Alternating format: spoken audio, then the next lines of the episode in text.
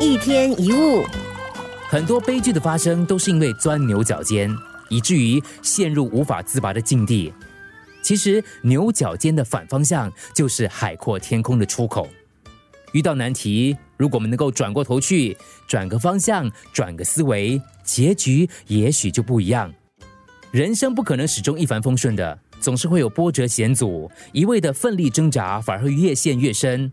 面对险境，有的时候与其奋力攀爬，不如绕过它。路的旁边依旧是路。一天一物，禅师看见渔夫把一个牛角形状的小笼子放到水里，就问道：“这是什么东西啊？”“哦，这是鱼笼，捕鱼用的。”“哈，你没有饲料，也没有鱼饵，又没有网具，怎么能够用笼就捕到鱼呢？”渔人就回答了。愚而愚钝，只知进而不知退，会大力的向前钻入笼当中，却不知道转身就可以钻出来，就好像进了牛角尖一样。